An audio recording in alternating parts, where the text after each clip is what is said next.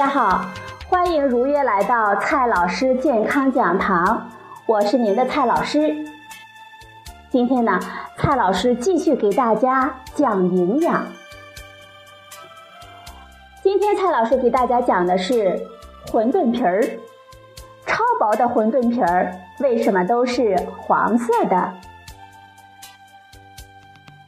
在中国各地都有馄饨或者是与之类似的食物。比如四川的抄手、广东的云吞等等，尽管细节上各有不同，但是核心都是面皮包上馅儿再煮熟。在超市里呢，我们往往能够见到各种风格的皮儿，有的很薄，有的很厚，有的颜色很浅，而有的却很黄。如果我们稍微注意一下，还会发现。那些超薄的皮儿都是黄色的，而浅色的都相当厚。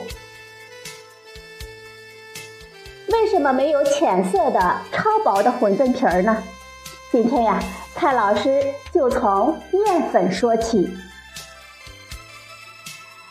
馄饨皮儿是用小麦面粉做成的，小麦面粉的主要成分是淀粉，其次是面筋蛋白。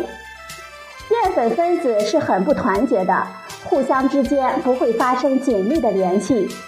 加水和面之后，还是一盘散沙。面团和面条的形成，主要是面筋蛋白的功劳。面筋蛋白在面粉中的含量远远的少于面粉，一般只占到百分之八到百分之十六，跟其他的蛋白质一样。面筋蛋白是由各种氨基酸按照一定的排列方式链接而成的。在这些氨基酸当中，有一种叫做半胱氨酸。半胱氨酸上有一个分叉，是一个硫原子上连了一个氢原子。这个氢原子呢很不安分，总是在寻找机会脱离组织。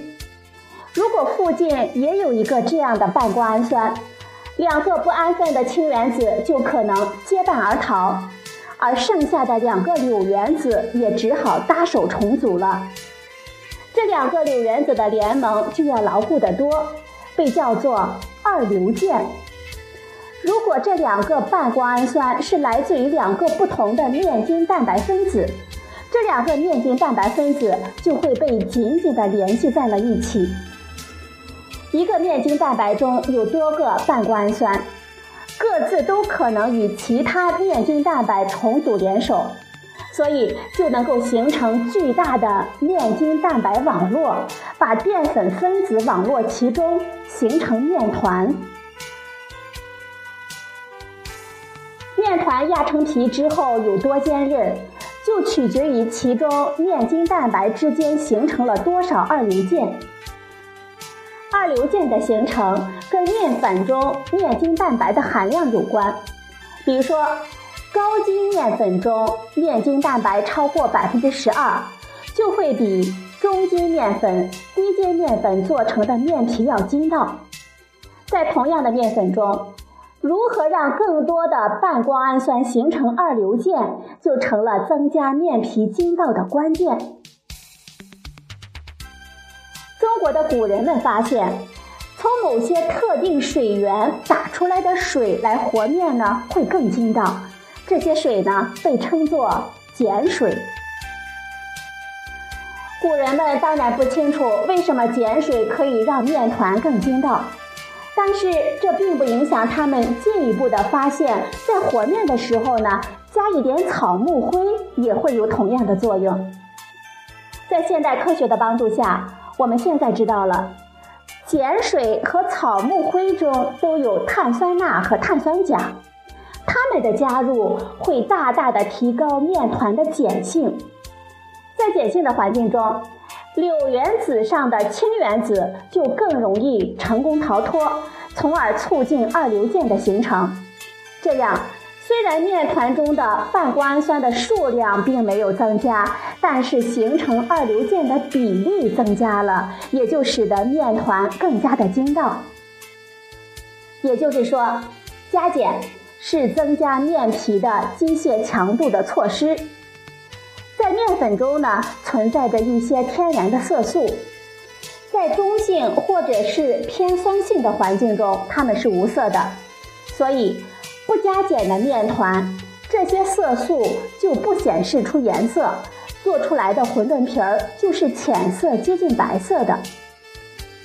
因为二硫键比较少，机械强度比较低，就需要相当的厚度才能保障包出馄饨来。而加碱之后呢，面团的碱性大大的增加，它们就呈现出黄色。因为二硫键形成比较充分，机械强度高，压成很薄的皮儿之后还能包出馄饨来，就可以做成超薄馄饨皮儿。是否加碱，主要是影响面皮的机械性能。对于我们来说呢？就是改变了馄饨皮儿或者是面条的口感，它对于淀粉和面筋蛋白都不会有实质上的影响，也不会影响它们的营养价值。不过，面粉中有一些维生素对酸碱性比较敏感，加碱之后就会更容易失去活性。也就是说。如果你要纠结面粉当中那些维生素，那么白而厚的馄饨皮儿就是更好的选择了。面中加碱是中国古人民间智慧的结晶，它的作用在拉面中尤其重要。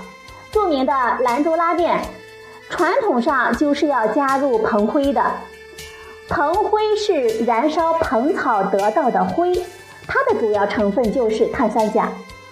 要拉出筋道而纤细的面条，蓬灰或者是其他拉面剂是必不可少的。馄饨皮儿或者是拉面中加碱，意义还不仅仅在于口感的筋道。二硫键的充分形成，会把淀粉分子更紧密地限制在蛋白质网络中。煮的时候，淀粉呢就不容易跑到水中去，这样煮完一份馄饨或者是拉面之后，水还是清的，可以继续煮下一份。如果是不加碱的馄饨皮儿或者是面条，煮的过程中就会有比较多的淀粉分子跑到水中，把煮面水变成面汤。这样煮不了几次，面汤呢就变得很黏，无法继续再食用了。换一锅水再烧开，不仅要耗费能源，还要让顾客等更长的时间，这对于餐饮行业来说是非常不利的。好了，朋友们，今天呢，蔡老师给大家解释了超薄的馄饨皮儿为什么都是黄色的。今天的节目呢，就到这里，谢谢您的收听，我们明天再会。